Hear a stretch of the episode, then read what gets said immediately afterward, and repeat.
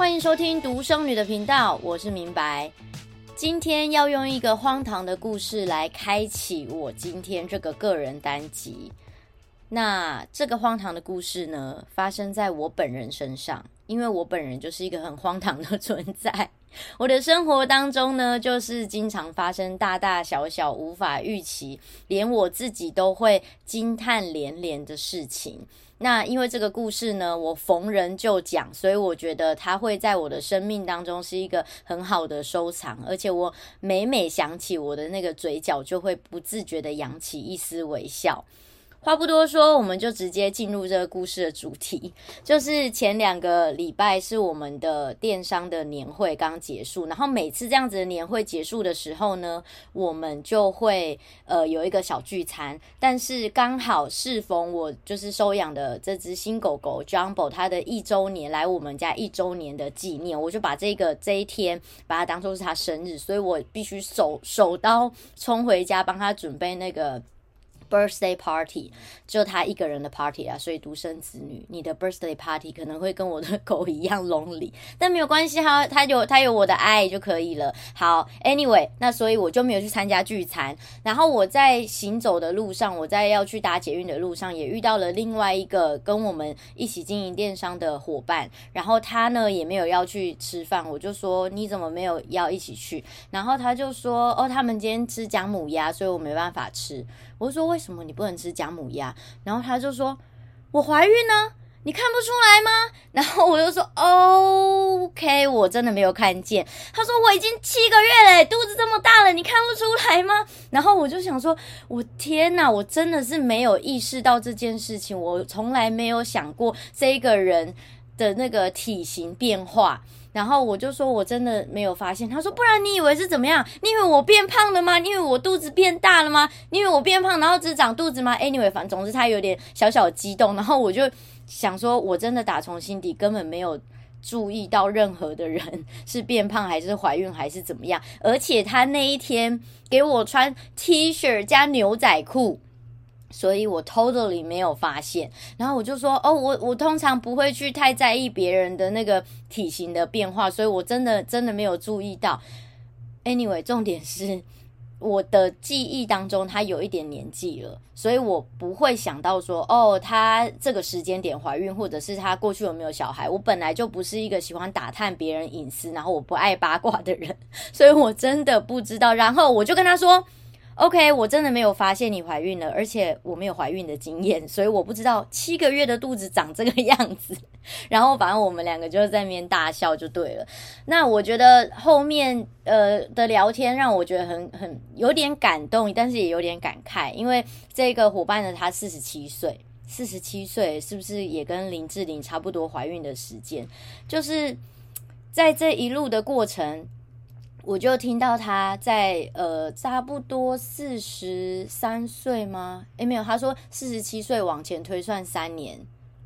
差不多四三四四嘛，那个时间点，她就已经跟她老公决定要备孕了，所以他们也做了很多的方式，然后就一直都没有消息嘛。结果后来就在很意外的，在没有要给自己这么大压力，决定要放弃的那一刻，他们就怀上了。就是内心也不是说真的很消极的放弃，而是内心就觉得说好，那我们就接受我们可能这辈子就是没有自己的小孩这件事情的这个心情，他们放下了，那可能随之压力就放下了嘛，然后就就受孕了。然后我就觉得哇，好感人哦，就是终于盼到了，然后在。跟他聊天的过程，他也有讲到说，他其实曾经也不觉得他自己要结婚了，就等当他过了三十五岁之后，他就觉得哦，那可能就就是没有要结婚了吧，之后就自己呃为自己的人生做自己的规划，还是会谈恋爱，然后家里要怎么样，呃，单身的人要怎么样去安排家里等等的，他都是以这样子的方式去规划他的人生，所以他就没有在想说结婚这一块，结果缘分就是这样子。悄然无息的来了，然后她就遇到她老公，评估完种种之后，就觉得啊，这个是一个值得托付的对象，于是她就嫁了。然后我们在这个车厢上，后来又遇到了另外一个伙伴，然后他的年纪，嗯，应该今年哦，对，他那个时候说今年是三十九，因为他说下个月就要四十了。在这边祝他生日快乐。虽然我不确定他会不会听我的 podcast，但是我有看到你有追踪我的 IG 哦。好，总之就是先提前祝福他生日快乐。然后那个时候他。就也知道这这整个前面荒唐的故事嘛，然后就也分享我说，哎，那你跟老公有有你们有小孩吗？说没有啊，也是在打算说好像应该要生，可是她的工作真的很忙，她跟她老公都是工程师，然后都是超级忙的，但是又到了某个尴尬的年纪，就是这个时候也没办法说放弃工作，放弃工作，因为家里还有其他的重担，maybe 可能有房子的房贷啦，或者是需要养父母啊什么的，就是。啊，在这个捷运车厢上，我们三个紧紧抓住那个捷运的那个杆子，然后内心呃不是内心，就是表面我们在聊这么这么时事的话题，但是它就是硬生生的发生在我们的身上，然后其实。适合结婚跟适合怀孕的，也就是我这个年纪。然后我我我能够感受到，因为我只要打开我自己的脸书或者是我的 IG，就是有非常多的人，各种宝宝的诞生，而且有些还不是只有一个。中南部的朋友，就是那个地方，那些地方都是好山好水，非常适合孕育儿童的。所以我中南部的朋友基本上都是两个起跳。因为我说哦。诶，怎么又生了？诶，怎么又怀孕了？这样子，然后接下来就是台北的哦，台中的，然后呃，台南的、高雄的，就这样看看看，还有外国的，我还有新加坡的朋友，他们最近也是怀了一个宝宝，就是我就会看，然后一边在听很多相关的一些。Podcast 啦，或者是新闻，都是在讲少子化的一个状态。然后，呃，生的支持者是怎么样的想法？那不生的人是怎么样的想法？我记得我在大概十年前吧，有一次我妈妈在开车的时候，我就跟她说，我觉得生小孩真的是一个很大的责任。当时那时候在停红绿灯。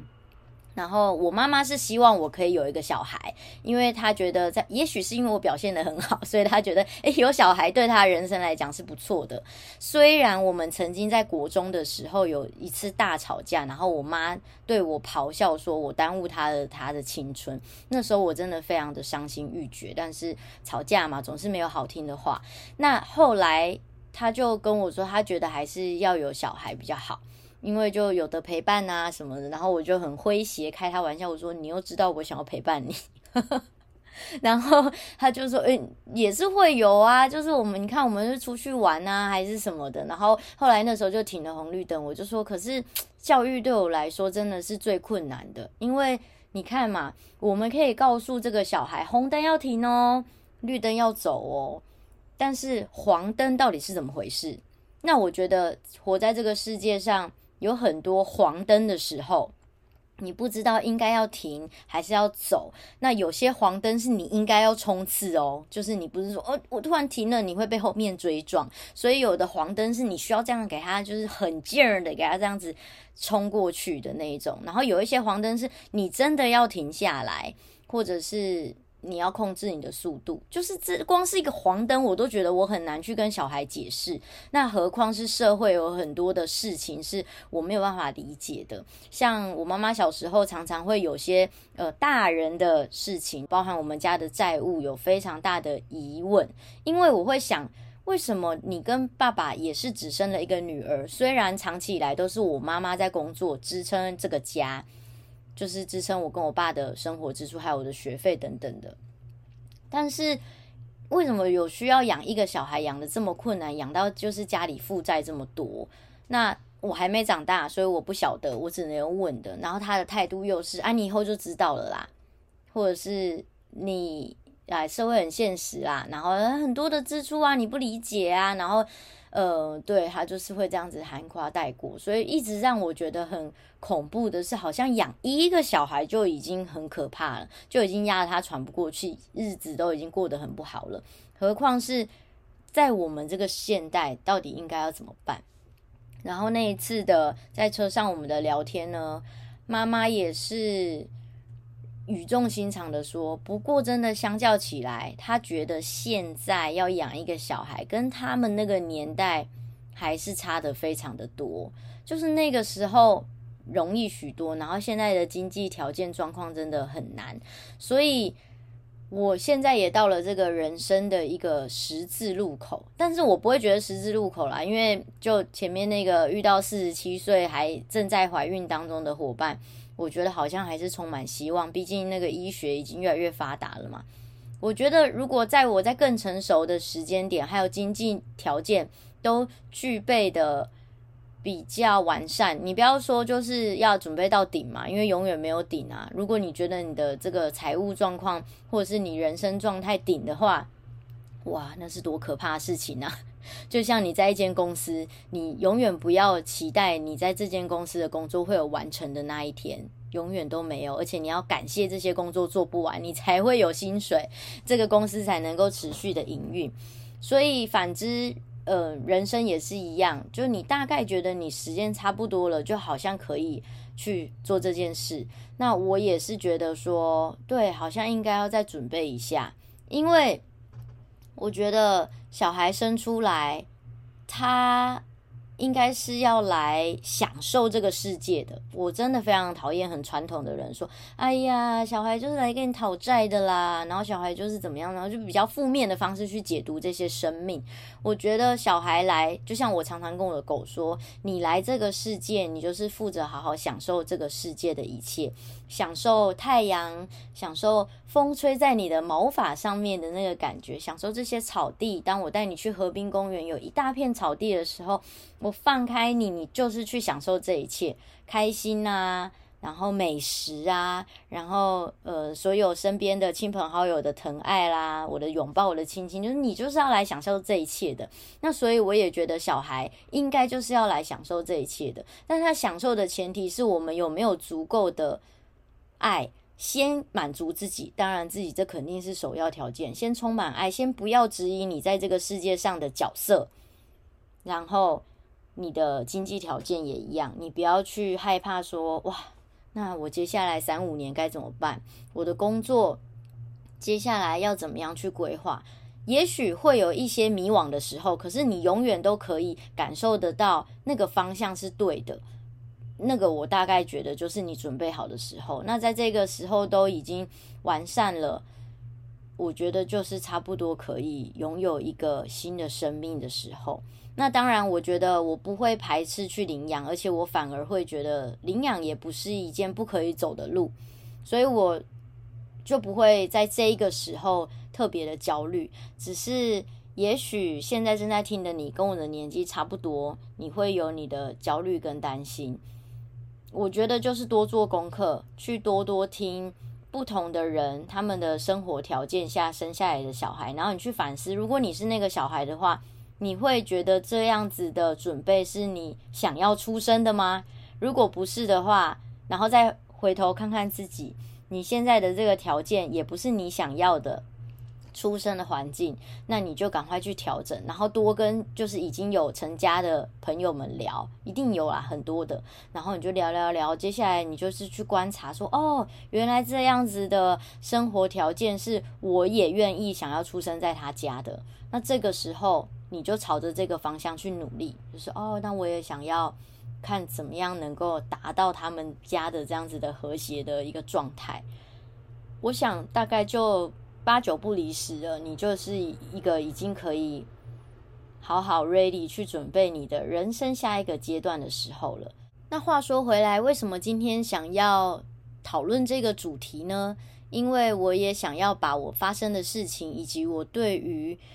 养育一个小孩的一些想法记录在这一集里面。等到了过了五年、十年过后，也许我那个时候有小孩或没小孩，我再回头听这一集，我就可以做一个人生的比对。因为我觉得 Facebook 的这个动态回顾是很有趣。那我觉得在 Podcast 上面，我们也可以拥有自己的一个动态回顾嘛。声音回顾，我就可以想到说，哦，原来我当时对于养育小孩这么的没有把握，或者是这么的害怕。那结果我五年、十年过后，我有一个小孩了，才发现，咦，没有想象中的这么难呢。跟我走朝圣之路的时候一样，前面那边很害怕，然后准备了很多遗书都写好了。结果当你踏上去的时候，你才发现，哇，一切很 easy。你需要克服的就是你自己的体力。仅此而已。其他的就是这个路很善良，没有那么多危险的事情，很多东西都是轻易轻松可以克服的。大概就是可能是这个这个状态，也有可能是。Oh no！原来有这么多 A B C D F G A 到 Z 的事情，我都没有想清楚。然后我的小孩就这样子崩出来了，然后我好多东西没有准备好，搞不好我那个时候就停更了，因为忙到不可开交，连 Podcast 都已经没有力气可以录了。或是你们在听的时候，旁边还有那个小朋友在那边哭闹的声音，我边录，然后婴儿哭声也在这个里面。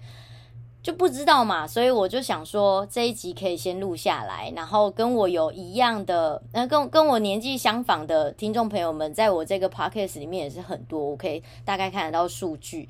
那我也很希望大家可以陪着我一起焦虑嘛，一起去思考这个人生的部分。你到底需不需要一个小孩呢？